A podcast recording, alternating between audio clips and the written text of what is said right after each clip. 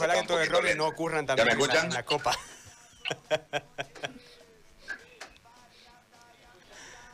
Sí, te escuchamos, te escuchamos ahora sí, Daniele. ¿Cómo estás? Todo bien, todo bien. Estaba escuchando ahí lo que estaban hablando anteriormente y bueno, agradecerles a ustedes también, a los amigos de la prensa, por, dar la cobertura correspondiente a esta Copa Santa Cruz. Daniel, el balance de este primer día que se efectuó en eh, cuatro escenarios diferentes, los partidos que se han eh, jugado. Eh, en minutos más van a arrancar también el resto de los cinco compromisos que hay programados para hoy, pero ¿cuál es el balance en sí desde la organización del campeonato? Bueno, la verdad que muy contento, estábamos muy ansiosos por iniciar esta Copa Santa Cruz, la Copa de Todos, y la verdad que el balance muy positivo. Obviamente tuvimos ese inconveniente que estaban hablando anteriormente, pero creo que la organización está a la altura del, torneo y teníamos las dos ambulancias y bueno, ya hablamos también con los clubes. El chico de, de Blooming está estable, gracias a Dios, todo bien. Y también el chico de la universidad también este, se encuentra bien. Así que bueno, son cosas del fútbol, ¿no? Que pasan, pero lo más importante ahí lo que decían era que, se tienen los, protocolos de seguridad eh, para estos tipos de partidos, ¿no? Y algo que también estaban hablando, el tema de los ojeadores. Y yo personalmente lo digo, este, a mí Gato Fernández me llamó, ¿no? Para poder ir personalmente. Y yo lo veo muy bien, lo felicité más bien porque esto es un trabajo de Bolívar y creo que todos los clubes deberían hacer lo mismo, tener ojeadores en todas las canchas. Es más, los clubes de Santa Cruz deberían ser los primeros, ¿no? Eh, yo he ido a torneos sudamericanos y, he visto ojeadores del Barcelona, del Manchester City, y esto no es, esto hay que felicitar y hay que hacerlo, ¿no? Claro. Yo, decía, yo decía recién, este, esa es la función que le toca cumplir al gato. Dentro de la comisión técnica que ha conformado Bolívar, el salir a ver este tipo de torneos y después tomar nota, cuáles son los que le gustaron y los que no le gustaron los ignora, los deja de lado. Pero como vos decías, todos los clubes deben tener mínimamente dos o tres hombres como es, en este caso el gato. Lo que pasa es que el gato es conocido, el gato es, popular eh, y se lo resalta mucho más. Pero para mí es perfecto.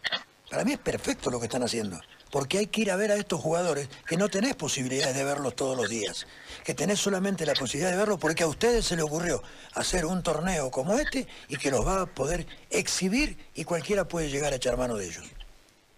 Bueno, y, yo hablo como hablo como presidente ahora, no no tanto como organizador. Yo tengo mi club, ustedes saben, soy presidente del Club Atlético Juniors y es una oportunidad, ¿no? Para nosotros poder mostrar jugadores, porque la idea es que un Bolívar o un equipo de la división profesional nos llame para algún jugador interesado. ¿Por cuándo vamos a tener esta oportunidad de poder jugar con estos clubes? Así que creo que esto es algo de aplaudir, esto es algo que une y tenemos que seguir valorándolo, ¿no? Lo que el trabajo que están haciendo. Yo vi el meme que le hicieron al gato, ahí lo que estaba diciendo Gustavo, y para mí esto es excelente, excelente porque así como el gato que es ojeador de Bolívar, los demás clubes deberían hacer lo mismo, Wisterman y Stronger, deberían aprovechar y ver, porque después están preguntando dónde están los jugadores, y aquí están. ¿Sabes qué pasa? Que no quieren gastar plata para hacer este tipo de cosas. Ese es el problema. ¿Cuánto vale? ¿Cuánto vale? Eh, si encuentran un jugador y que puedan venderlo después en un palo, recuperan toda la inversión, ¿no? Claro, pero es que ellos no lo ven así, Daniel. Ellos lo ven como que esto es un gasto de plata. No es un gasto, es parte de una inversión. Es una inversión, correcto, es una inversión y creo que lo que dijo Gustavo, y yo obviamente ahí me, doy un poquito de manija, pero eh, soy dirigente joven y esto hay que cambiar, ¿no? Estos gastos son inversiones a futuro, a largo plazo. Somos muy, eh, siempre proyectamos todo a corto plazo y tenemos que pensar a futuro, 5, 10 años. Un jugador, eh, voy a dar el ejemplo, y lo conozco muy bien el caso porque lo conozco quien hizo la, venta de, James al, Porto. Banfield hizo toda la parte del estadio de la preferencia por la venta de James. Imagínese. Vos sabés, vos sabés que yo soy muy amigo de los Portel, ¿ya? De Miguel ah. Portel y de su hermano.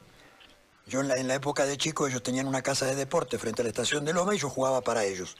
Eh, ellos entre paréntesis me pagaban para que yo vaya a jugar. Y ellos son los dueños de Nanque. ¿sí? Y en ese momento, eh, Carlos y Miguel eran los que comandaban Banfield. Y yo lo fui a ver, yo lo fui, yo se lo conté acá a los chicos en la radio. Yo lo fui a ver a James cuando él jugaba en la cesta de Banfield. Me dijeron, vení, vamos a Luis Guillón y vas a ver el jugador que tenemos colombiano. Entonces cuando íbamos en, en, el auto, camino a Luis Guillón, ¿sí? que de Loma de Zamora está ahí a la espalda, él, me decía, ¿sabe qué tuvimos que hacer? Hacerle firmar contrato profesional. Porque si no, se lo llevaban. Entonces lo tuvimos que hacer un contrato profesional. Ocupamos un cupo de profesional, pero la inversión es parte de esto. ¿Sí? Y después de la venta todavía siguen cobrando. Y, correcto, cada venta que efectúe James el Banfield sigue cobrando. Correcto. Y Clide Díaz, Clide Díaz es la persona que fue una persona muy importante, que era gerente deportivo de, de Banfield. Correcto, correcto. Clide, me, contó, me contó todo, me contó cómo fue y, lo que ganaron. Y quién sabe, Dios quiera que algún club, bueno, hablo por mi club, este, yo también espero vender algún jugador, no, no, no del mismo caso de James, pero por lo menos que valga 100 mil dólares y con eso puedo tener una infraestructura, ¿no? Seguro, seguro. Eh, a Clide también lo conozco porque Clide era el que estaba en ese momento de gerenciando lo que era todas las divisiones menores del club Banfield. Y, claro, él fue defensor, él jugó en Huracán, jugó en Banfield, este, tal vez no fue tan connotado, tan nombrado, pero sí un hombre de fútbol, ¿no es cierto? Y que sabía muy bien lo que hacía. Y Banfield no solo vendió a James, vendió a un volante que jugaba de 8, se lo vendió a Independiente, Almirón, que o Altamirano, Altamirano, algo así se llamaba. Y poco tiempo jugó en primera división en Banfield. Lo vendieron en Portugal, estuvo en Europa, anduvo dando vueltas. Y Banfield seguía cobrando plata de ese jugador porque se había quedado con un porcentaje y porque era el formador. Así de simple. Entonces los clubes tienen que verlo de esa forma. Es una inversión. Correcto. Usted, usted la tiene clara. Tendría que ayudarlo a gerenciar a los clubes, lamentablemente. Vuelvo a la organización, Daniele, y te hago la siguiente consulta porque ayer yo eh, vi gran expectativa de parte de la gente, ¿no? Del futbolero por ir a ver un partido entre Universidad, Blooming. Después la gente eh, me sorprendió porque seguía en la expectativa para ver Pailón Copper, ¿no? Que fue el partido de fondo. Eh, en el municipio de, del Torno me parece que lograron que el municipio les pueda autorizar una cantidad de gente eh, y hubo público en la tribuna. Te hago la consulta si en el resto de los escenarios deportivos va a haber la posibilidad de gestionar mediante la municipalidad también el permiso para que la gente ya pueda comprar entrada e ir a observar estos partidos porque ha generado esa expectativa. Ayer la gente, yo salí del estadio eh, y al momento que salí había gente esperando para poder entrar y en la consulta esa si iban iban a poder hacerlo para entrar a ver el partido. Eh, y algunas personas que estaban por la universidad por distintas razones eh, también se apegaron al enmayado, algunos se subieron a, la torre, buscaron una forma y la gente quiere ver fútbol y ustedes están organizando fútbol en este momento. Sí, bueno, Gustavo, te adelanto, ya nosotros enviamos la carta a Emiliano Cronenbol del COEN y obviamente estamos esperando la respuesta. Obviamente él ha sido positiva, pero estamos esperando la respuesta formal. También estamos viendo el tema Vos sabés, Gustavo, que, que los escenarios deportivos son de los clubes, ¿no? Eh, universidad, en el caso de la sede Oriente, la sede de Blooming, eh, Calomay, que, que, en, bueno, en un par de horas vamos a estar ahí en Royal Party jugando con, con Sport Boys. Y obviamente esos clubes, eh, ellos deciden, ¿no? Y obviamente tienen que tener todos los permisos. Pero en los escenarios deportivos de la gobernación, en este caso la municipal, el distrito 5, ya estamos haciendo el tema de la dosificación de las entradas para poder tener la venta. Y es más, esto, mira, te lo digo como primicia, la recaudación no es para la organización, simplemente se va a cubrir los costos y lo, y lo restante va a ser para los clubes. y eso ni la ACF lo ha hecho. Yo llevo seis años en la ACF como presidente del Club Atlético Juniors y en la B todo es déficit. si sobraba plata, se la quedaban. Ponían gasto logístico, gastos, eh, bueno, por distintas razones. Nosotros acá cubrimos el, costo del estadio y lo demás va para los clubes.